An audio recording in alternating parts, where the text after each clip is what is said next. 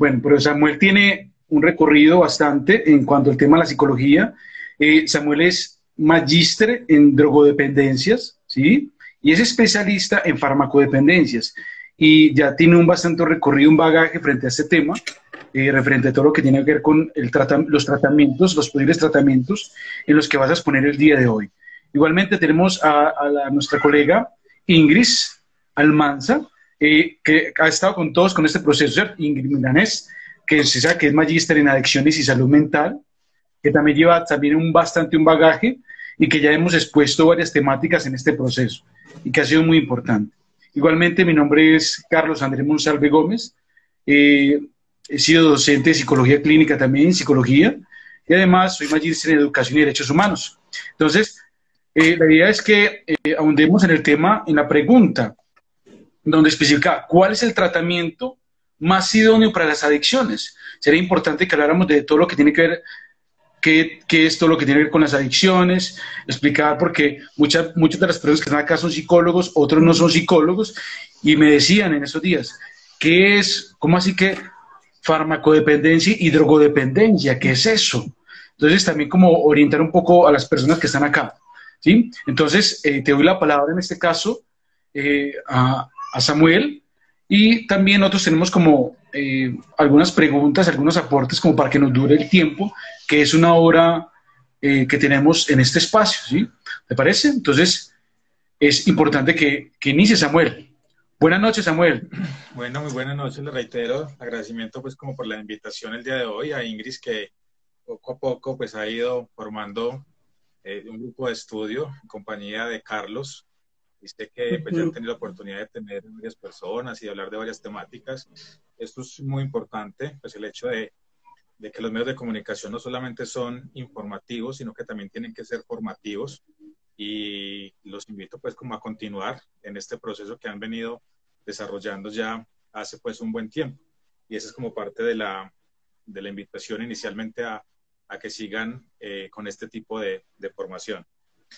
Es cierto, hay un asunto que tiene que ver primero con la terminología, tú lo acabas de nombrar.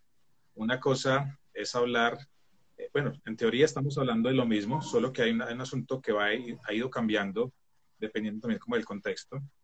Eh, inicialmente se hablaba de, de adiciones y en algún momento pues fue el término que más se empleó sin embargo, posterior a eso, pues se, se terminó hablando del término farmacodependencia, ¿cierto? Como la persona que tiene dependencia, pero no precisamente al tema de, de una droga propiamente, sino al hecho de diferentes sustancias, porque las drogas pues, no solamente tienen que ser ilícitas, sino que también pueden haber dependencias a drogas lícitas, ¿sí? Y eso pues es un asunto que abarca mucho más. Sin embargo, últimamente hay un término que ha ido cogiendo mucha fuerza, es un término español. Hay que aclarar algo que también a esto se les llama estupefacientes. Por eso ustedes ven que las noticias eh, nunca se refieren a, que las personas, eh, digamos, farmacodependientes, sino que cuando se, refiere a drogas, se les habla del término estupefacientes. Estupefacientes es un término eh, francés eh, se utiliza en toda la, política pública mundial, se utiliza siempre el término estupefaciente. Eh, ahorita, pues los argentinos tienen otro término que es también como un analógico a esto, que es el término de toxicómano. Entonces ellos siempre hacen referencia a las toxicomanías y las personas se forman en toxicomanía. Mientras que ahorita cogió fuerza el término español, que es el término de, de, de drogodependencias, es un término que es relativamente nuevo en comparación con los demás términos, y eso digamos un poco. Pero en el trasfondo de todo esto es de lo mismo, es un poco más el contexto de que cada cierta región lo llama diferente, eh, pero en realidad estamos hablando del mismo término, que es la dependencia de las sustancias psicoactivas. Bueno, yo creo que yo aportaría algo muy interesante eh, con lo que comenta nuestro compañero Samuel, es que es una problemática no ajena en este departamento, en esta ciudad y a nivel nacional, hablar del tema de las adicciones, ¿cierto? La idea es que nosotros, eh, como moderadores e informativos, la idea es que las personas se eh, involucren y se informen con todas estas temáticas que día a día son los que nos está quejando. Entonces, hablar de las adicciones es un asunto eh, donde muchas personas todavía no tienen una información muy exhaustiva. Entonces le hago la invitación a las personas que nos están viendo en estos momentos, si tienen preguntas, dudas, eh, estamos aquí para responder porque tenemos una persona que tiene un bagaje en el tema, ¿cierto? Y la experiencia en todo lo que tiene que ver con drogodependencia y, eso es lo que vamos a hablar sobre el modelo de tratamiento con las personas pues, que básicamente tienen esas problemáticas. Pero considero que para empezar a hablar de, la, de, de lo que estás hablando, Samuel, es hablar la, del concepto de qué es una adicción, ¿cierto? Que es una persona que consume una sustancia psicoactiva para que las personas vayan como contextualizando pues más con, con el contenido como tal. Bueno, esa es una pregunta pues, muy interesante, ¿cierto? Cuando hablamos de propiamente qué es una adicción, eh, por muchas razones, por el concepto en sí mismo, ¿sí? Eh, yo soy más cercano a no referirme al término de adicción, yo soy más cercano a referirme al término de dependencia. El término adicción pues tiene una connotación es mucho más, mucho más grande en términos de la escala. Una cosa es cuando una persona usa drogas, ¿cierto? Eh, las personas usan sustancias psicoactivas eh, para pasar un rato ameno, para conmemorar una fiesta, eh, pero luego su vida sigue común y corriente, ¿sí? Y no pasa absolutamente nada. Es muy difícil, por ejemplo, que a las consultas nos lleguen personas que usan drogas, porque ahí no hay un asunto tan problemático, sino que es un asunto, como se dice vulgarmente, social, es un, es un asunto social. A mí me gusta mucho un término que utilizan en Uruguay, porque en Uruguay no los llaman consumo recreativo, sino que los llaman consumo, consumo de adultos. Me parece muy interesante esa definición que utilizan allí. Entonces, hablar de uso, pero una cosa es el hecho de que hay personas que se toman una cerveza después de haber trabajado en el día y pues no pasa absolutamente nada.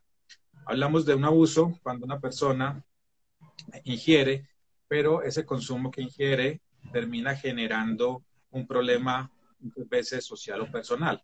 Entonces, siempre que toma, eh, hay problemas en la casa, la violencia familiar, siempre que toma, está acabando con el, con el mercado, siempre que toma eh, o siempre que fuma, por ejemplo, termina eh, atacando a la familia o no tiene que ir hasta por allá, pero el, solo hecho, por ejemplo, de abuso, estamos hablando de una persona que consume sustancias, pero al mismo tiempo va y maneja un, vehículo o una persona que en estado de embarazo consume sustancias, entonces aparece el, el, abuso.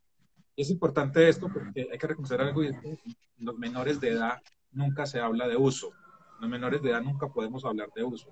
Siempre los menores de edad debe referirse al abuso. Siempre que un menor de edad consuma, no, no hablamos de uso, sino de abuso. ¿Cuándo hay dependencia? Cuando una persona se vuelve dependiente. Eh, se vuelve dependiente exclusivamente cuando aparecen dos elementos que son fundamentales y que, digamos, que han ido desarrollando a través del tiempo. Uno es el término de tolerancia, es que básicamente el cuerpo pues necesita eh, un poco más de la sustancia porque ya el efecto no es igual. Entonces, ahora hay que aclarar algo, es que una persona no se vuelve dependiente de la noche a la mañana.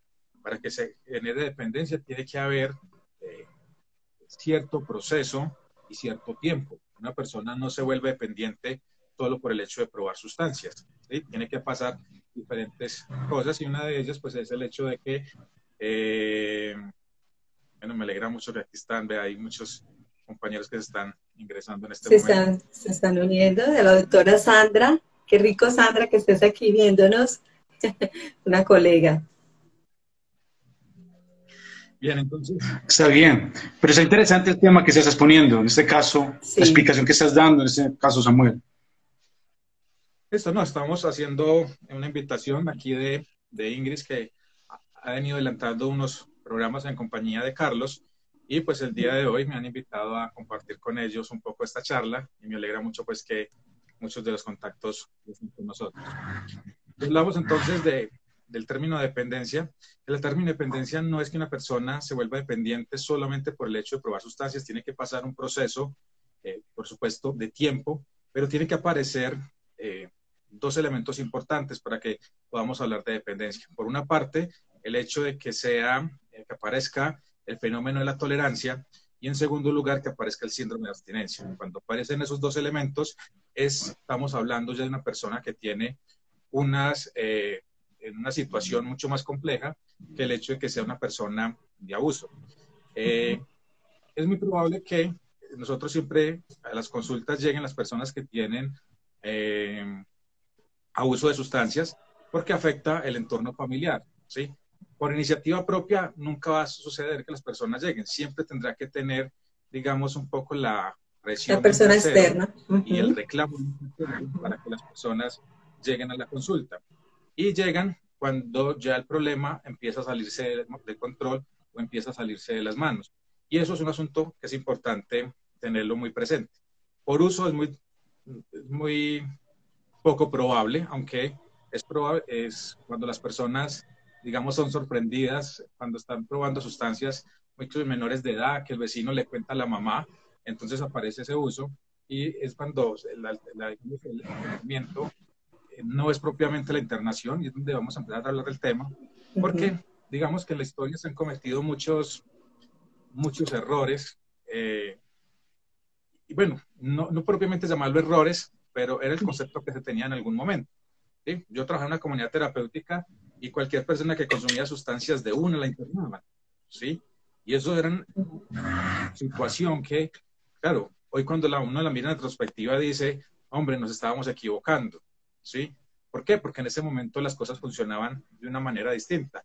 En ese momento se creía que era el tratamiento más idóneo. Hoy entendemos que las cosas no eran, estamos haciendo lo correcto y que quizás hicimos algo que se llama, se denomina iatrogenia, que es un poco eh, hacer un poquito más de daño que lo que realmente estábamos buscando. Y la última fase, pues estamos hablando de una conducta adictiva. Cuando hablamos, y ojo con esto, todo adicto es dependiente, pero no todos los dependientes son adictos. ¿Qué quiere decir eso? Muy bien. Cuando hablamos propiamente del acto adictivo, es que la persona genera dependencia, pero eh, ocurre algo y es que tiene que haber una conducta negativa asociada. Específicamente entonces encontramos que es una persona que hurta para poder, porque es que mantenerse en el consumo es un asunto que tiene un costo económico alto, que no es fácil de suplir, porque es, es un, costo diario que hay que tenerlo. Entonces, pues, se, se, pasa a actos delictivos. Y eso es importante porque es que si uno entiende en cuál de las fases estoy, puede entender más fácil cuál es el tipo de tratamiento más idóneo que la persona va a poder estar. ¿sí? Las comunidades y muchos de los sitios, eh, por el afán de conseguir pacientes o por la necesidad también de tener usuarios, pues todos le dicen que sí, sí. Y eso es un asunto que uno tiene que tener mucho cuidado, eh, porque pues uno a veces termina cometiendo más daño que, que, beneficios. Pero si uno entiende esos cuatro principios, ese es el uso, el abuso, la dependencia y la adición, va a entender cuál es el tratamiento más idóneo y va a entender cuál es el proceso que deben seguir las personas al momento de buscar ayuda.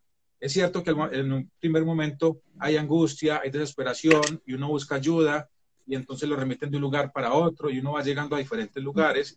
Todos te van a ofrecer posibilidades. Hoy, a mí me alegra mucho porque es que hoy estamos mucho más organizados que 10 años atrás, ¿sí?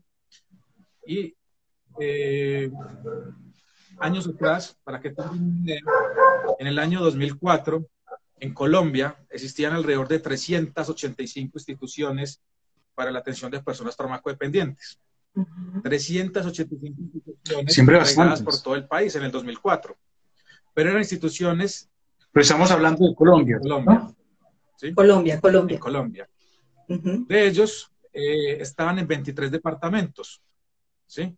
Entonces, de las 385 instituciones en el año 2004, cuando se hizo un en su momento, pues se encontraba que eh, no todas contaban con el personal, porque hay que empezar a identificar diferentes modelos, que también es un asunto que uno tiene que tener muy en cuenta cuando va a escoger el tipo de tratamiento más idóneo, ¿sí? Pero luego, en el año 2010, habían 280, ¿sí? Ya han bajado, ¿por qué? Claro, porque el gobierno empieza a colocar sus ojos sobre la farmacodependencia.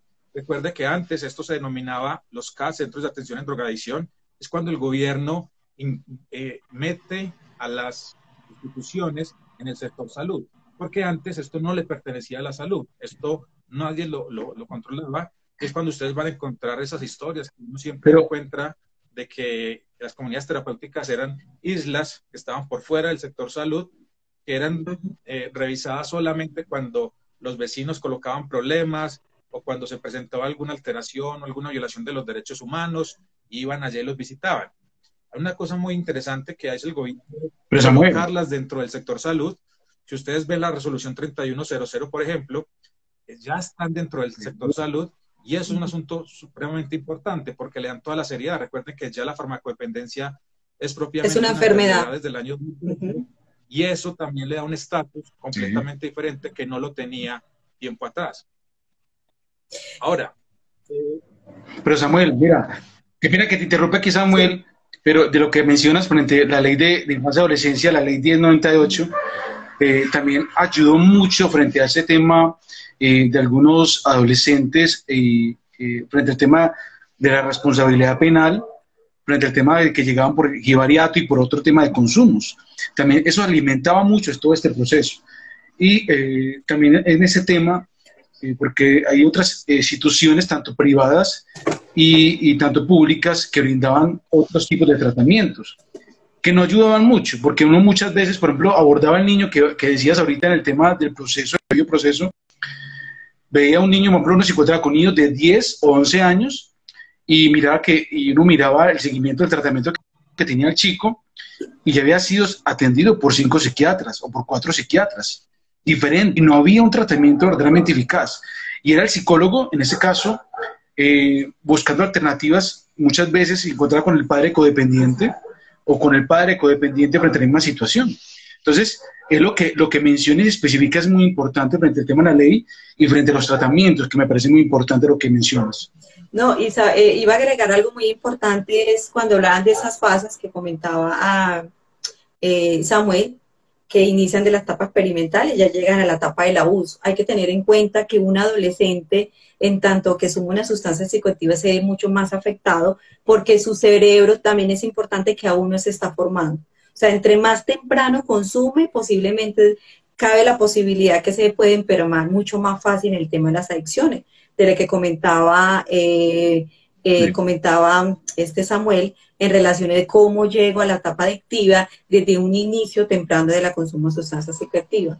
Entonces, en ese punto de vista, me parece importante que retomemos en el tema de cómo realmente nosotros intervenir directamente con esa población cuando identificamos un uso, un abuso o una adicción como tal para ser idóneo en el, en el tratamiento y no ser pues en, algunas entidades o algunas instituciones que estamos discriminando muchísimos en el tema de cómo hacer las intervenciones como tal con estos adolescentes. Y seguro que hay televidentes que nos están viendo, personas que están acá, que también de alguna manera también quieren saber cómo es el procedimiento para llegar a esas IPS para recibir el tratamiento exhaustivo ya es, eh, Samuel nos contará un poco continuamente con toda esta información que están recibiendo.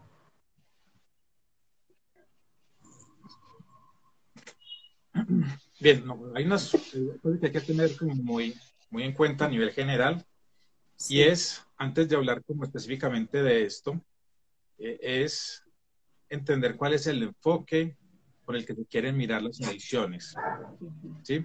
Porque no todas las personas miran las adicciones de la misma manera. Me explico. Para Alcohólicos Anónimos, eh, ellos utilizan una filosofía que está basada en las 12 tradiciones o también en lo que ustedes van a conocer como... Eh, los 12 aquí, pues, está el, el amigo... El amigo. Hola.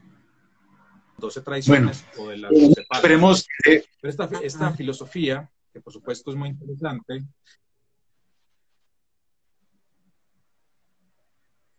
Hola, ¿sí me escuchas? ¿Aló? Hola, ¿qué pasó? No, tranquilo.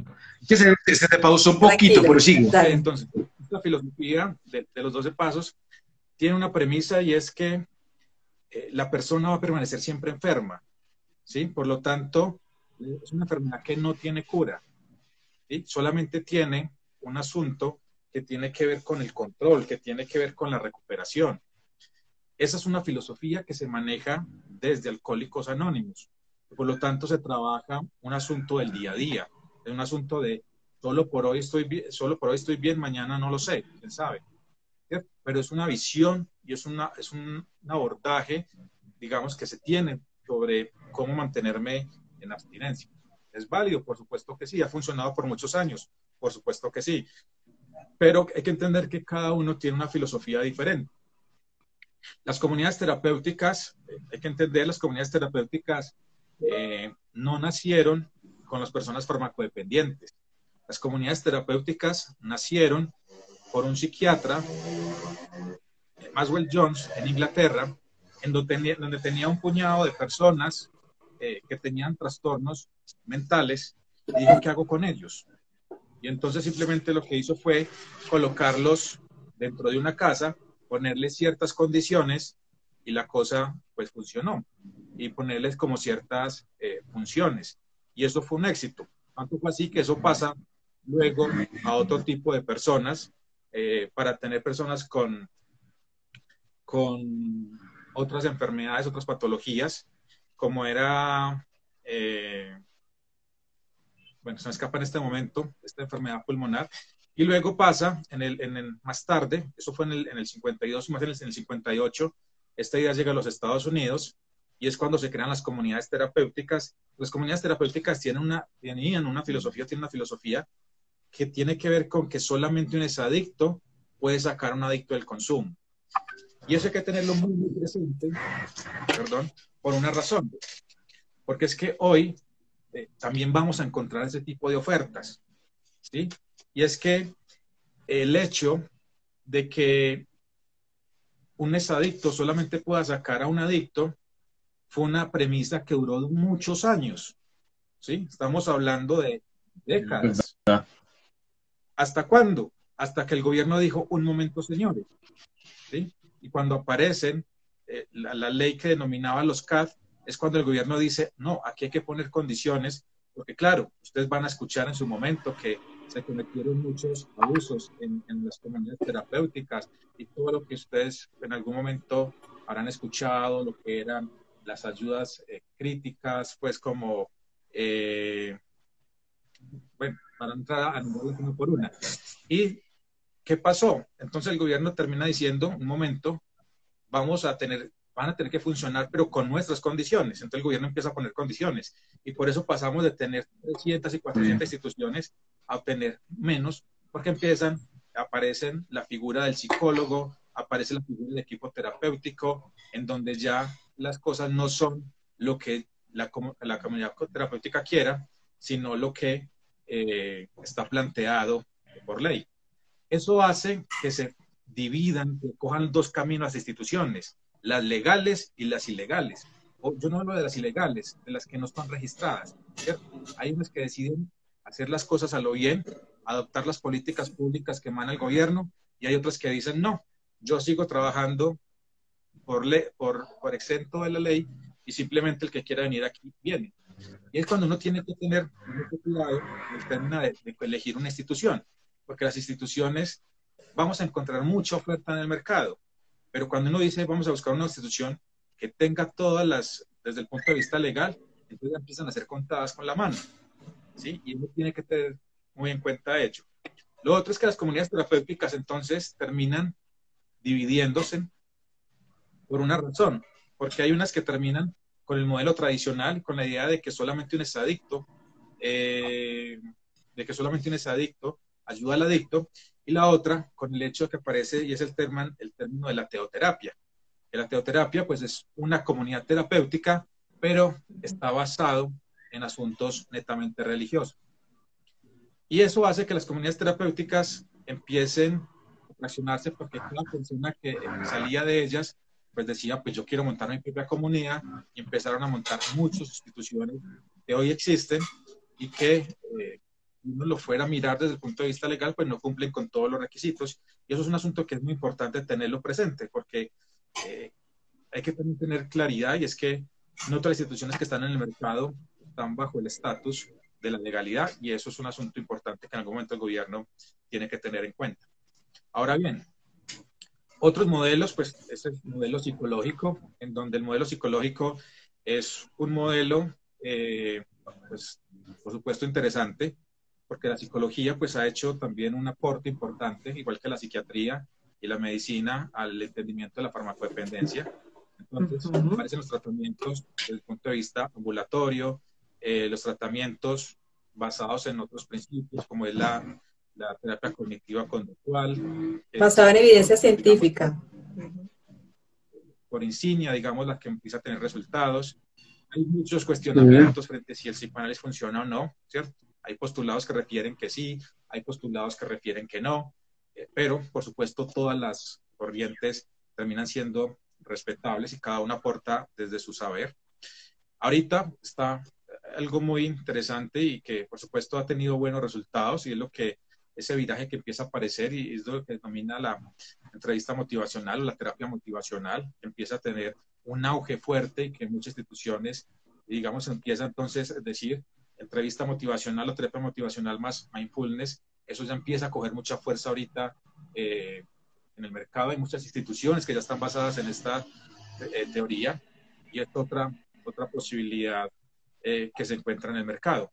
Hay otra que tiene que ver, aunque digamos en Colombia no es tanto, eh, que son un asunto de sustitutos con medicamentos. En Colombia hay algunos medicamentos que están prohibidos. Yo quisiera de pronto alguna vez poder entender por qué. Es muy interesante como el disulpiram, que en Colombia está prohibido, pero que es excelente en el tema del alcoholismo, eh, que en Colombia en algún momento fue, fue permitido, pero por situaciones fue sacado del mercado colombiano, pero que son medicamentos que ayudan muchísimo en el tratamiento de ciertas patologías como el alcoholismo. Entonces hay que entender, digamos, cómo cada una de las disciplinas empieza a verlo, en qué momento se unen, ¿sí? Cómo se hace un trabajo interdisciplinario, cómo no solamente es el tema de las disciplinas, sino también el tema de, de del tiempo y de la modalidad, ¿cierto? ¿Por qué? Porque hay modalidades que también tenemos que tener muy en cuenta y una cosa es pensar en modelos comunidad terapéutica, que lo ideal de una comunidad terapéutica, estamos hablando de un año, ideal. Un modelo eh, asistencial de internación. Modelo de internación, lo ideal serían 30 días, ideal, cuando estamos hablando de hospitalización, 30 días. Y cuando hablamos de atención eh, Samuel, hola. Eh, sería interesante que de pronto le hablaras un poquitico cuando es el inicio de una persona que se va a internar en el, en el tipo de tratamiento, sea ambulatorio o sea de internamiento, ¿cierto? es cuando la persona empieza la primera fase, que es la primera fase de intoxicación, que esa no es la fase inicial de tratamiento, porque la gente cree que desintoxicarse es la manera de iniciar un proceso, apenas la primera fase del proceso de la teoría del cambio, es lo que tú hablas de la entrevista motivacional. Entonces sería interesante que de pronto eh, nos profundizaras un poquitico sobre en el momento cuando ya hemos identificado la problemática del abuso de la sustancia psicoactiva, qué tipo de tratamiento puede requerir este paciente. Sin embargo, hay que tener en cuenta eh, NAIDA. NAIDA es, es una institución a nivel nacional que hace mucho trabajo científico y nos plantea de que no todos los tratamientos se a un paciente. puede que de pronto algunas instituciones, personas se pueden adherir a una comunidad terapéutica, otros se pueden adherir a una comunidad en relación a la parte de la medicación, entonces eso tiene que ver muchísimo pues de también de la motivación o del cambio que quiere ser esta persona en relación a su problemática del consumo. Bien, eh, hay una pequeña aclaración. NAIDA no es nacional, NAIDA es una institución en los Estados Unidos, eh, eh, pero no es propiamente una institución colombiana. es, es, la institución que hace parte del, del de salud, de la Dirección de Salud de los Estados Unidos. Hay algo que hay que entender. Eh, hay que aclarar algo. Es bueno lo que acabas de referir, uno tiene que preguntarse cuál es el objetivo y la meta que quiere con el tratamiento. Depende de la meta, es el tratamiento. Para muchos, la meta y el objetivo es la certificación. Perfecto. 30 días a nivel hospitalario y todo está listo. No hay problema. Pero para otros, la meta es el manejo emocional y, por supuesto, la prevención de recaídas. Ya es otra cosa muy distinta. Entonces, uno, para otros es el mantenimiento, especialmente en los fines de semana, hospital día, hospital noche, hospital fin de semana. Entonces uno tiene que tener muy claro y es que cuál es la meta que se quiere. Muchos pacientes no quieren dejar de consumir. Muchos pacientes quieren aprender a controlar el consumo. Esa es una meta. Y dependiendo de esa meta, debe buscar el tratamiento más idóneo. Reducción de daño. Porque no, no todas te van a ofrecer esa Sí, pero pero, pero en ese caso, Samuel, en, esa cosa, en este caso, Samuel, eh, no solamente basta con verificar y identificar un lo que llegue la persona al tratamiento. Hay otros temas relacionados frente al tema del tratamiento o el tema de la problemática, como para hablar de un principio eficaz verdaderamente de lo que tiene que ver de un tratamiento, porque muchas veces, aparte de ese consumo, vienen otros temas relacionados, como la ansiedad, ¿sí? Como problemas relacionados en cuanto a tema conflictividad familiar, eh, temas a nivel social de conflictividad. Entonces, eh, esos temas son un conjunto en cuanto eh, se lleva a especificar verdaderamente qué es lo que conlleva que ese, a ese, a ese, que ese consumidor, pues en este caso, en lo que explicas, en todo este proceso, en cuanto se recibe, por ejemplo, eh, no solamente basta con identificar qué tipo de situación presenta o qué tiene, porque también hay que mirar su historia, eh, su historia de tratamiento, verificar eh, cuál es el proceso que ha conllevado a esta persona, ¿sí? Porque ahorita mencionabas que era muy importante, Samuel, referente a los diferentes tratamientos que hay, las diferentes corrientes que quieren intervenir. No hay un tratamiento que verdaderamente cada uno busca, en este caso, un tratamiento eficaz que abarca seguramente las necesidades del paciente frente al tema del consumo de drogas. Pero en estas cuestiones eh, hay que tener en cuenta muchos factores también en cuanto a la institucionalidad, verificar el acompañamiento directamente del acompañamiento familiar. Eh, y hay otros temas relacionados frente a ese tema, que es muy importante, porque no solamente es abarcar todo lo que conlleva el, el consumo, sino esos además que conllevan a este proceso. Es cierto, pero vuelvo y te digo, es ¿Qué quiere el paciente o qué busca la familia? La institución hospitalaria no le interesa resolver el tema familiar. La institución hospitalaria necesita resolver sobre el tema de intoxicación. Por lo tanto, el, la meta del, centro hospitalario no es que vayan detrás de la familia, que es detrás del usuario, que es detrás de la persona. Es resolver un asunto inmediato, que es la intoxicación que tiene la persona por una ingesta de sustancia. ¿Sí? Hasta ahí termina su objetivo y hasta ahí termina su meta y eso es todo lo que hay. Ahora, ¿cuál es el objetivo terapéutico que se tiene con cada paciente? Y eso es un asunto que se tiene que trazar con el paciente, con la familia y con la atención primaria en salud. Es, ¿de qué quiere? No todos los pacientes van a decir, yo quiero dejar el consumo. Hay otros que van a decir, eso es verdad. Otros que el asunto posiblemente, como lo dice eh, Ingrid, es es seguramente la reducción de daño. ¿sí? Para otros es, por ejemplo, el hecho de pacientes, eh, eh, familias sin usuarios, en donde se educas a la familia y, no usuario porque, porque el usuario, el paciente no quiere acceder a ningún tipo de servicios, pero la familia quiere buscar ese tipo de ayudas. Entonces, uno tiene que tener en cuenta es, antes de elegir un tratamiento, cuál es la meta que se quiere buscar.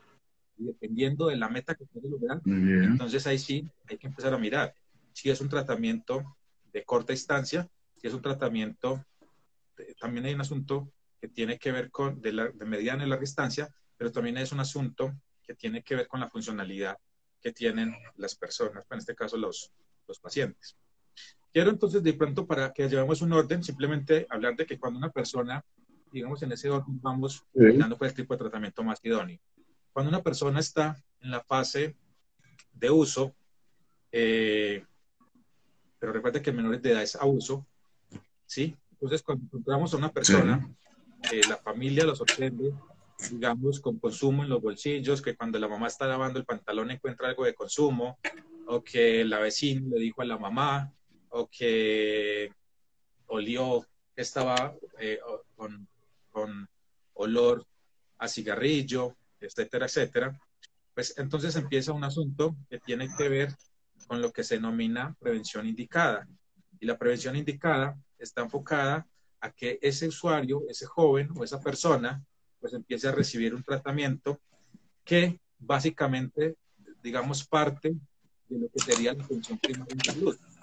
Que puede ser o un psicólogo, o un trabajador social, o un pedagogo reeducador, o un pedagogo, ¿cierto? Y eso es un asunto que, que, eh, no es necesario que esta persona empiece un tratamiento ambulatorio. Entonces, casi siempre lo buscamos es dónde lo vamos a internar, qué vamos a hacer con él. ¿sí? Aquí no estamos esperando eso, porque al final estamos haciendo un acto más iatrogénico en el sentido de que le estamos enseñando meterlo a un lugar donde hay personas con más experiencia, con más bagaje de calle, con más conocimiento, y va a terminar alimentándose de muchas otras cosas y de la curiosidad pues también empieza a jugar un papel importante. Por lo tanto, una de las cosas que hay que entender es que si es un consumo ocasional, si es un consumo experimental, lo más ideal es que sea una atención muy básica en sesiones cortas en donde se le explique a la persona los riesgos, en donde también se haga un seguimiento a través de pruebas toxicológicas para evaluar ese seguimiento. Y eso es lo ideal. No estamos hablando de tratamientos ni de mediana, de, corta duración o de larga duración, perdón, de mediano larga duración, sino que son tratamientos en el momento, ¿sí? Y en esto se utiliza mucho algo que se llama la intervención breve, ¿sí? Y es cuando incluso es un asunto que se hace en, en, algún momento le darán los profesores, por ejemplo, ¿sí? Pero en el equipo, cuando asisten a, a una atención especializada, son intervenciones muy puntuales, muy precisas, que ya están estructuradas y que solamente lo que está estructurado hasta ahí. Ahí no nos interesa profundizar más en el tema, sino que es un alto en el camino y buscar la manera que la persona se detenga en esa, en esa posición. Eh, Samuel, yo quería agregar... Samuel, pero en este caso... Yo quería agregar algo, mire, la pertinencia y la, la, importancia que un profesional en salud esté muy informado en todo el abordaje de farmacodependencia, porque si estamos hablando en la etapa inicial del uso de la sustancia psicoactiva en adolescentes, eh, sabemos que eso tiene unos riesgos y unas implicaciones cuando el joven está experimentando. Entonces, ahí es un asunto que me parece importante que las personas o las personas que nos están escuchando, es que tanto me puedo documentar para poder hacerle un buen abordaje eh, en tanto a esta situación que se está presentando este joven en su consumo, porque ellos no te da cuenta que nosotros los tenemos en consulta, son jóvenes que minimizan mucho el consumo y específicamente el consumo de marihuana, ¿cierto? Lo ven como algo recreativo, como algo normalizado, como que algo medicinal y hasta que nosotros podemos abordar y bajar esos estándares de esas creencias irracionales en relación al consumo. Entonces, eh, también sería interesante hablar de esas experiencias que nosotros hemos tenido en consulta con estos adolescentes que ellos básicamente van por un tercero. Sabemos que la mayoría de los que van porque la mamá eh, los pilló, porque eh, están rebelde, porque, bueno, por muchos asuntos, no por ello, por la misma voluntariedad hacia el cambio. Entonces, ahí lo importante es la entrevista motivacional, no en el tanto de que se tengan que rehabilitar en que tengan un impacto eh, de riesgos significativos en su, vida, en su vida pues, personal, en sus esferas personales, pero ya hay un riesgo. Lo que tú acabas de decirte es que ya hay un abuso. ¿sí? Ya estamos hablando de una adolescencia que ya tiene un abuso hacia la sustancia psicoactiva.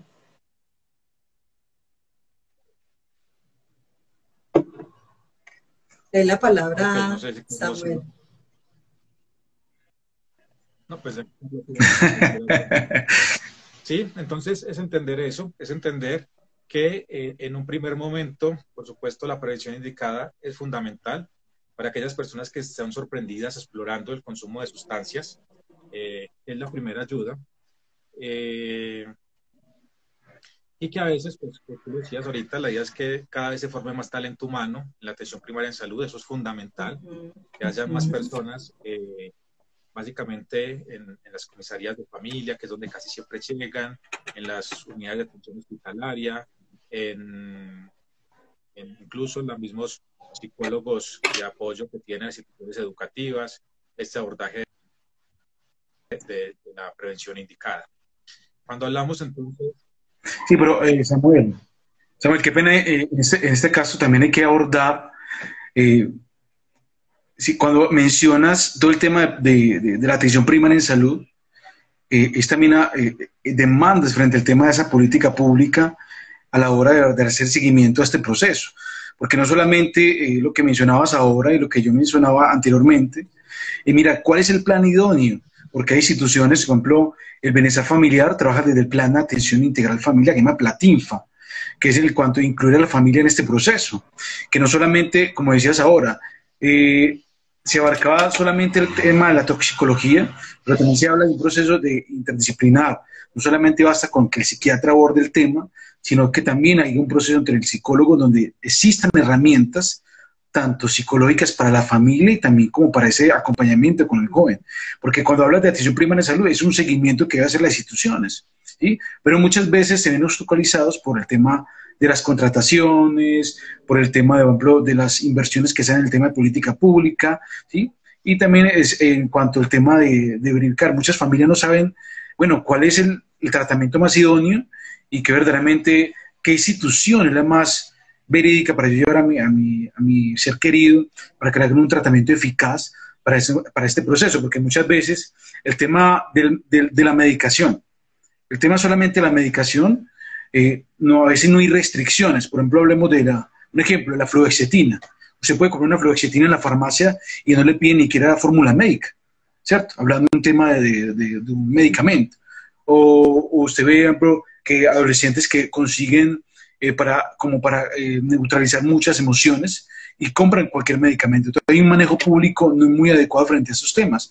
Y para nosotros los psicólogos es un tema muy complejo como para manejar, porque muchas veces eh, requerimos un proceso, tenemos muy claro todos los procesos que debemos llevar frente al tema del tratamiento, pero a veces las políticas públicas no son, no son muy, muy llevaderas y muchas instituciones tampoco hacen un seguimiento realmente adecuado frente a este proceso.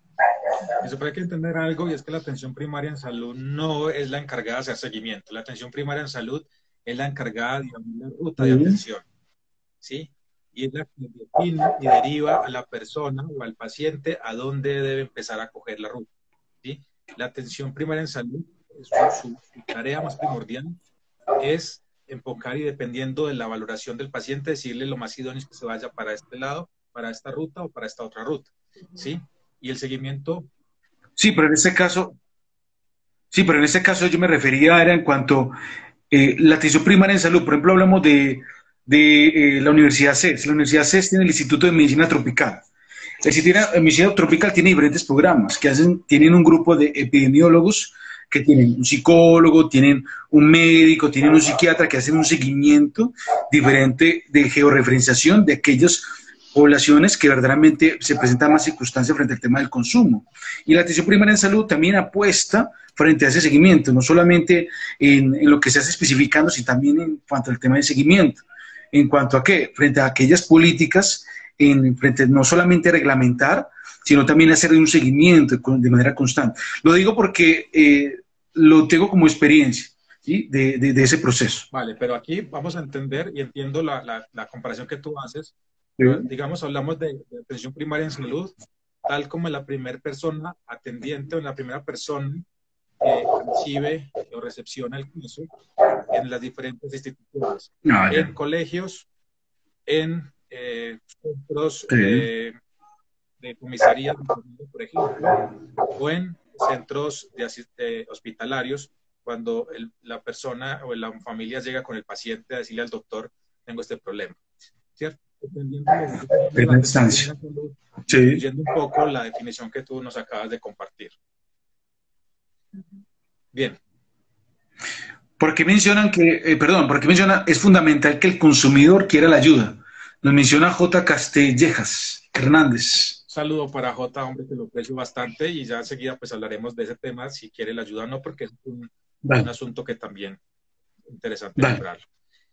Cuando el tema, cuando el asunto ya pasa al tema de, de, abuso, ¿sí? digamos en una persona adulta, cuando ya hay un asunto de abuso, lo ideal es que haya un tratamiento integral.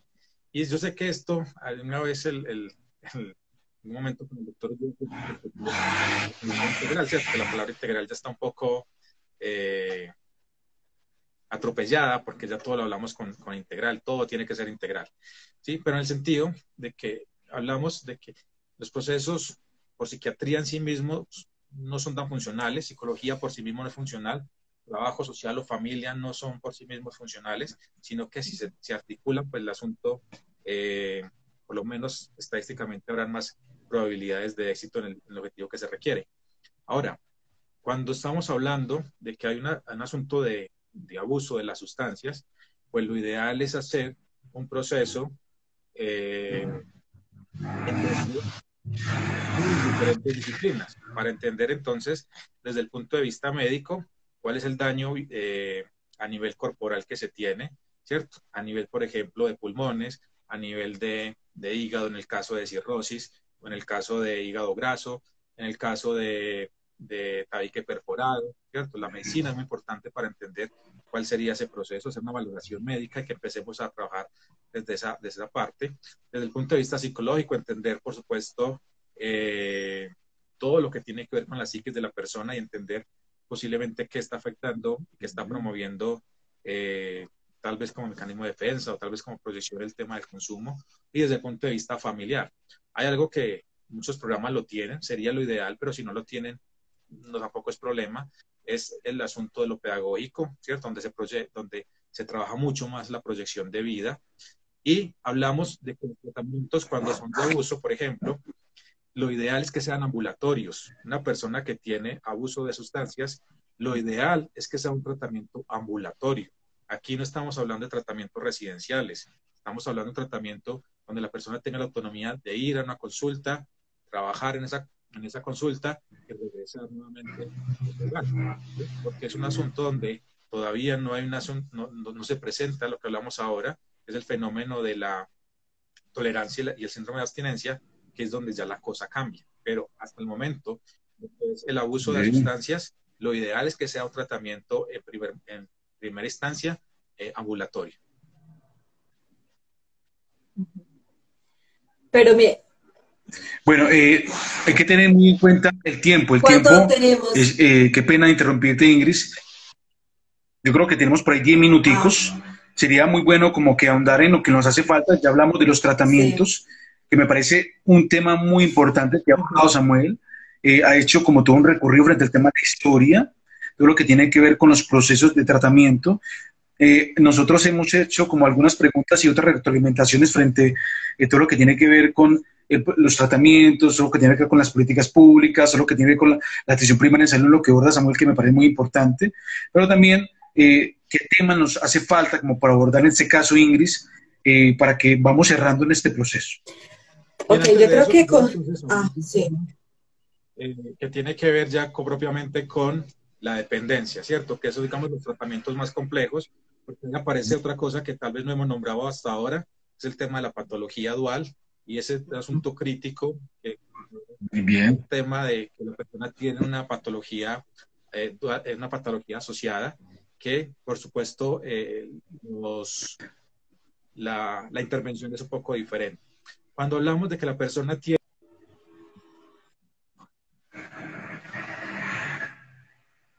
Hola. Hola, sí. Sí, sí, ya te escuchamos. Cuando la persona tiene... Creo que se ha ido pausando un poco, pero no importa. Dale. Sigue, sigue. Estamos hablando de la patología dual, lo que se hace especificando en este momento. Cuando aparece en asunto el tema de la, de la dependencia, cuando una persona tiene dependencia, ¿sí? Porque ya saben que aparecen dos fenómenos, la tolerancia y el síndrome de abstinencia. Los tratamientos ambulatorios no funcionan y los tratamientos ambulatorios no son el tratamiento ideal. ¿Sí? Cuando aparecen estas...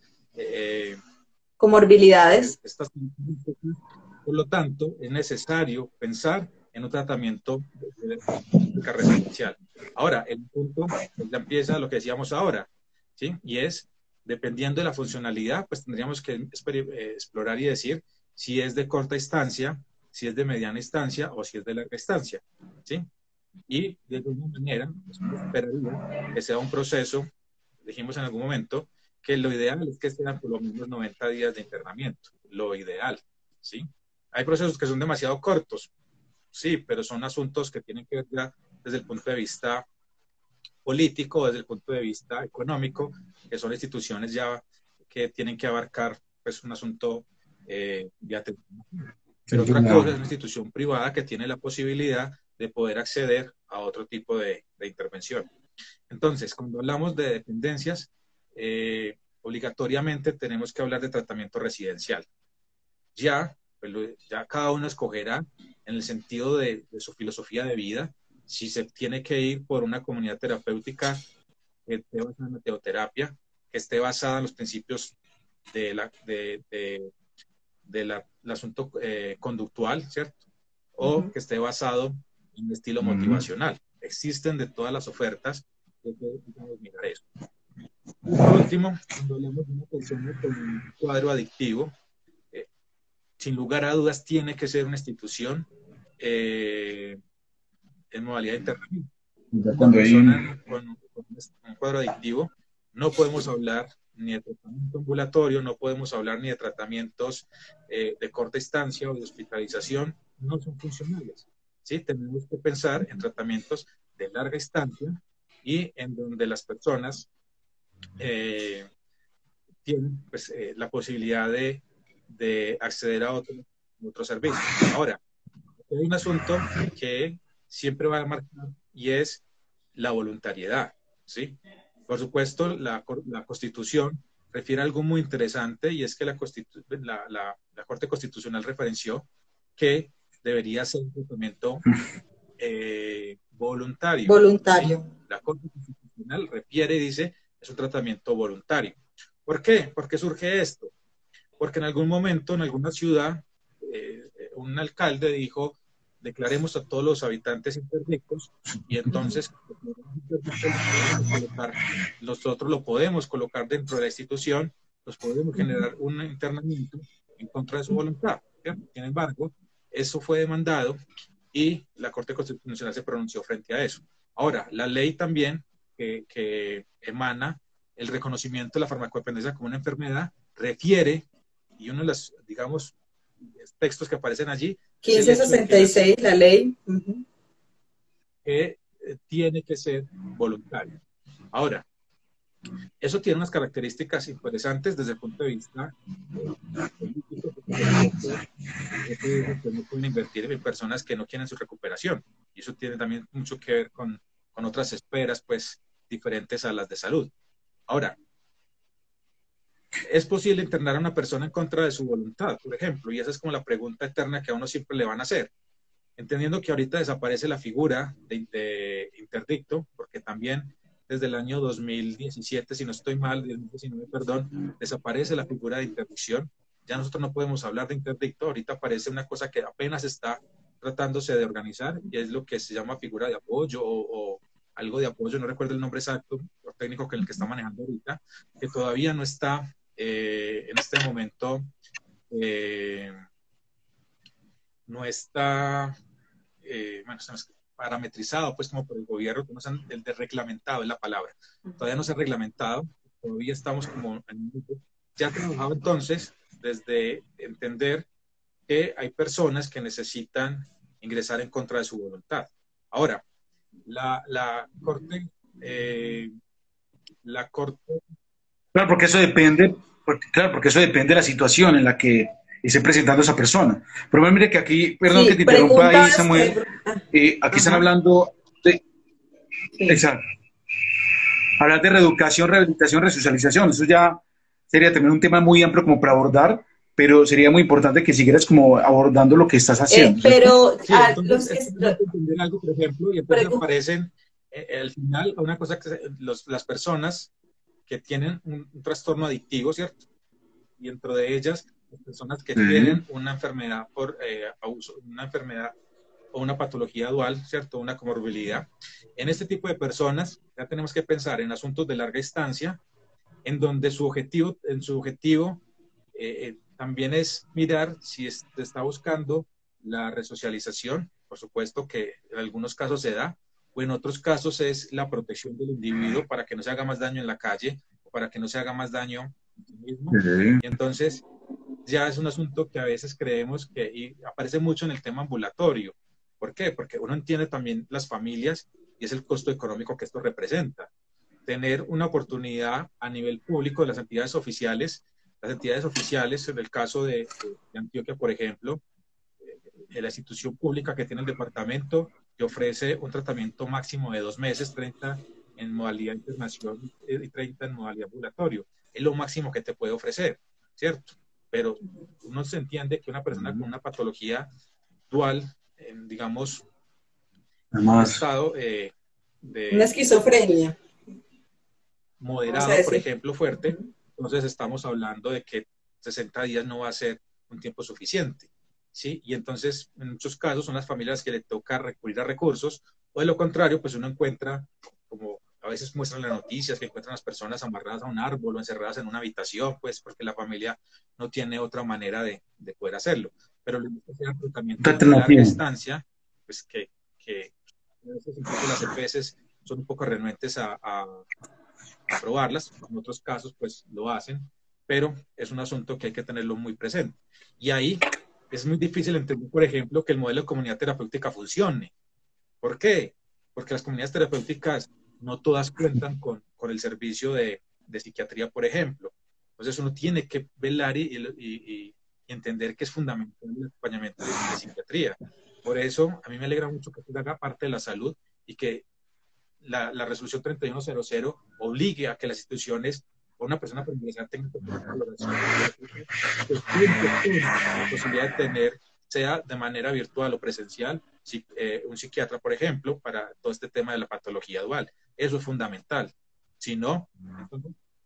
Sí, pero Samuel, eh, Samuel eh, también hay que abordar eh, de que eh, en, la, en, el tema de, los contextos no, no, no, no se abarca tantas temáticas. Por ejemplo, si vamos a hablar contextos, como el Urabá, el Chocó, eh, otros contextos sociales que no tienen como acceso en, este, en esta cuestión frente al tema es mucho más complejo y mucho más complicado.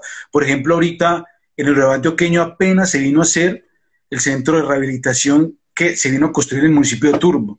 ¿sí? que en este caso yo estuve haciendo el acompañamiento de esa institución, de esa institución y apenas se hicieron, en este caso, apenas eh, era para 90, 90 cupos entre mujeres y hombres frente al tema de resocialización, eh, todo lo que tiene que ver con el control del consumo de sustancias psicoactivas, y se hizo una inversión como de 20 mil millones de, pesos, y para la administración de una alcaldía que se le haga seguimiento frente a ese tema, y que después de tanto tiempo eh, se vino a invertir frente a ese tema. Pero eh, algunos municipios que yo le he hecho seguimiento, no tienen en este caso la accesibilidad frente a este proceso. Es tanto la, la, gente de la ciudad para pedir una cita por la EPS para el tema de, de, de psiquiatría es muy complejo y todos lo sabemos acá, acá presentes. Eh, y hablando del tema de los costos, ¿cierto? Hablando de todo ese tema de los costos también es muy alto y que, por ejemplo, el debido seguimiento del psiquiatra y también cuanto al tema del psicólogo, frente a lo que uno ofrece. Y también se tiene el concepto, el con, los conceptos frente sigue el tema, un tema de educación. Bueno, ¿para qué voy al psicólogo? ¿Para qué voy al psiquiatra?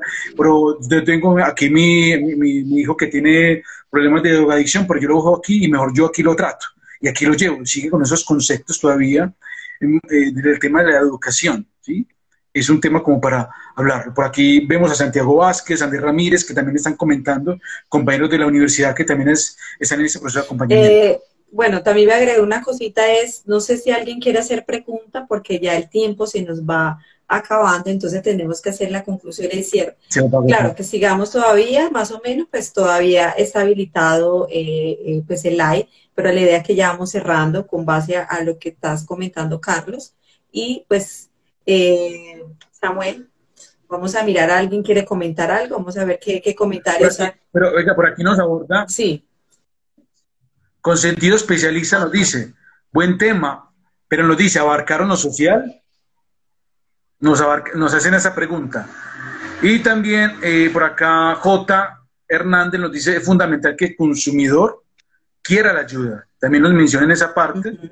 Eh, También aquí nos dicen, vamos a mirar leyendo acá en otras partes que nos dicen que, es importante como, bueno, aquí nos, dicen que por qué no participamos los demás, sino que hoy el, invitado estrella es Samuel, el que nosotros somos los moderados como apoyando frente a este tema. Samuel se, se ve que maneja bien el tema, hablando de política, de historia, de todo lo que ha comentado. Sí, muy importante todo lo que habla. Aquí nos habla también J, nos dice, llegará un momento en que la vieja mentira del adicto una vez, el adicto para siempre no será tolerada ni por el ser, ni por la sociedad. Si nos recuperamos 17 años limpios, seremos diferentes, ¿cierto? Eh, bueno, son diferentes preguntas que nos hacen acá, Samuel, y que también nos felicitan y que también te felicitan a ti, Samuel, frente al tema que estamos tratando y nos felicitan a, todos de lo que estamos haciendo. Yo no sé qué más queremos ampliar frente a esto. Samuel. Hola, Samuel. Te lo quedo pensando, Samuel. Ok. Eh, bueno, Luis hace una, una ahorita que nos hablaba de, los conceptos de reeducación, rehabilitación y resocialización. Mire, e, ese es un término que pues, yo sé que no es motivo de este encuentro, pero es un asunto que es a veces incluso desde el punto de vista filosófico, ¿cierto?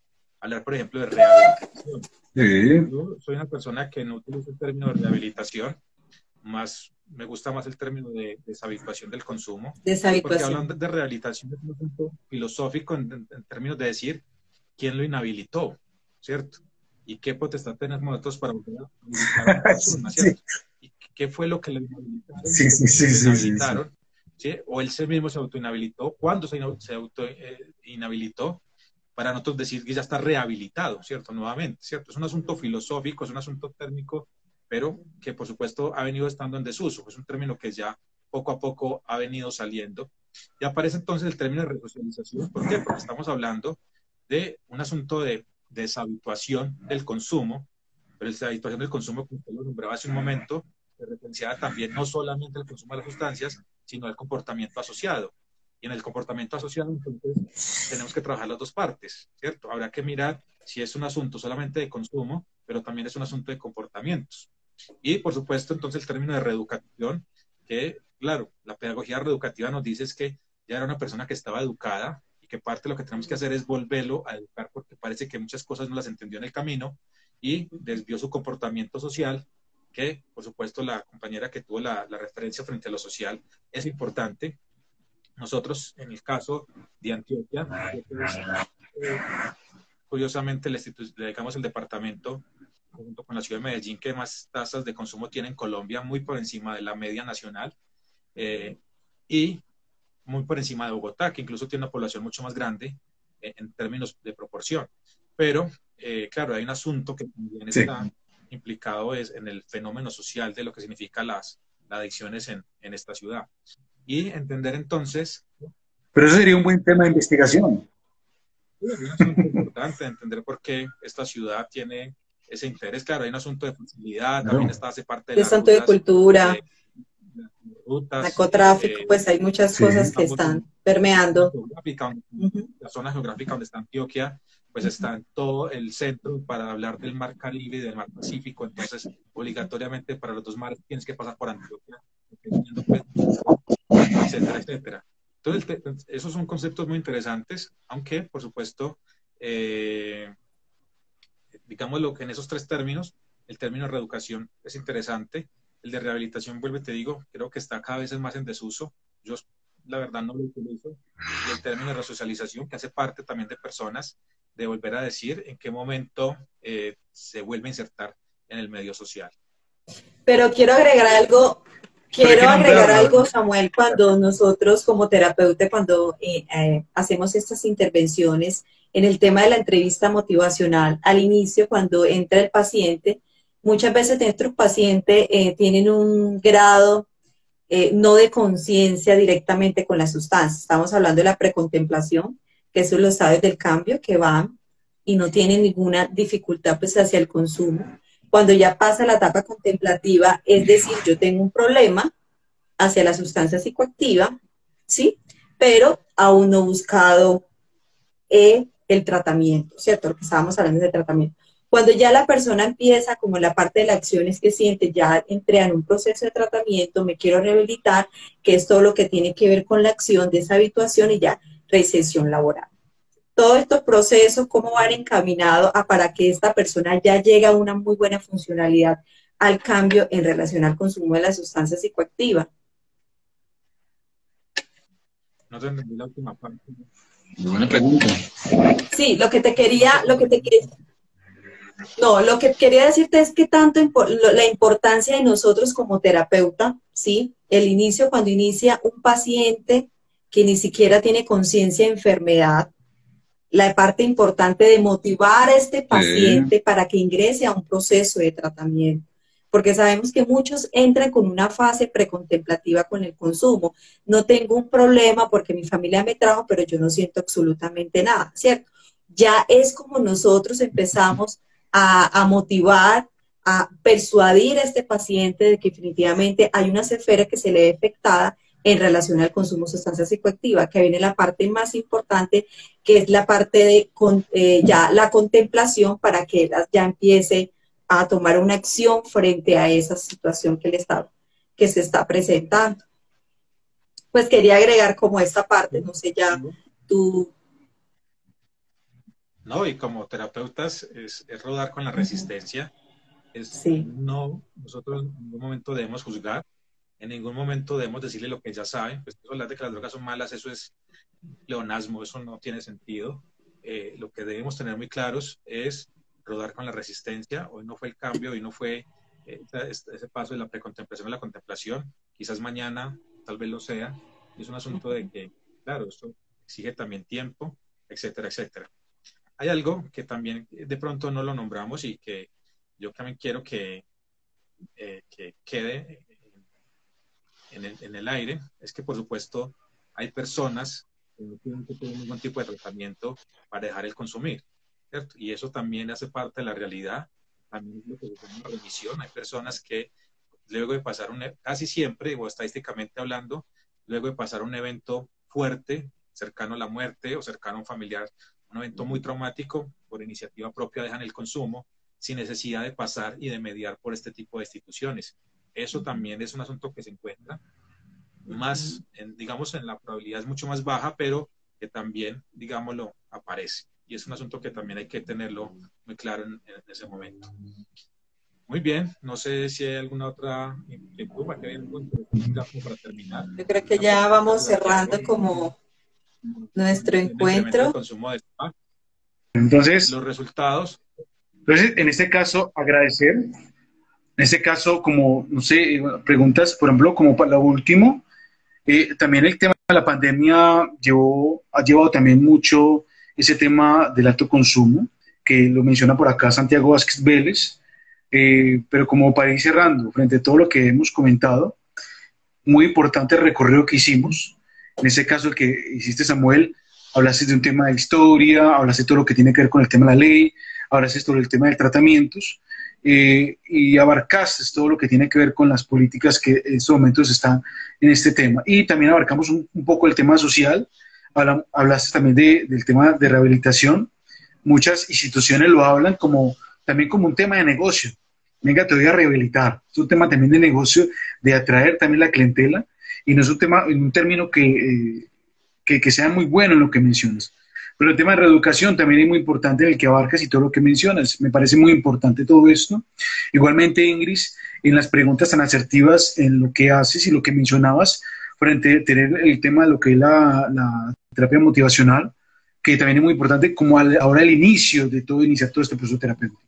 Entonces, eh, pues no sé, en este caso, como agradecer a Samuel por estar hoy acá con nosotros frente a eh, este tema de, aceptar nuestra invitación. Igualmente eh, a Ingrid, que fue la, principal, en este caso hasta la invitación de decir, mira, es que vamos a hacer la, el proceso, en este caso con Samuel, me parece muy, muy importante lo que, lo que haces y lo que estás haciendo igualmente, Ingrid, en este proceso, igualmente ambos desde la psicología clínica, igualmente yo no lo abordo tan a fondo, pero también abordo el tema de la psicología clínica, eh, pues felicitarlos el día de hoy por lo que hicimos y eh, la idea es invitarlo a todas las personas que están acá en vivo que cada 15 días estamos haciendo un tema diferente frente al tema de manera gratuita y, ir orientando como a, todos a todas las personas frente a temas diversos e importantes en ese tema. Entonces, muchas gracias por estar acá, Samuel.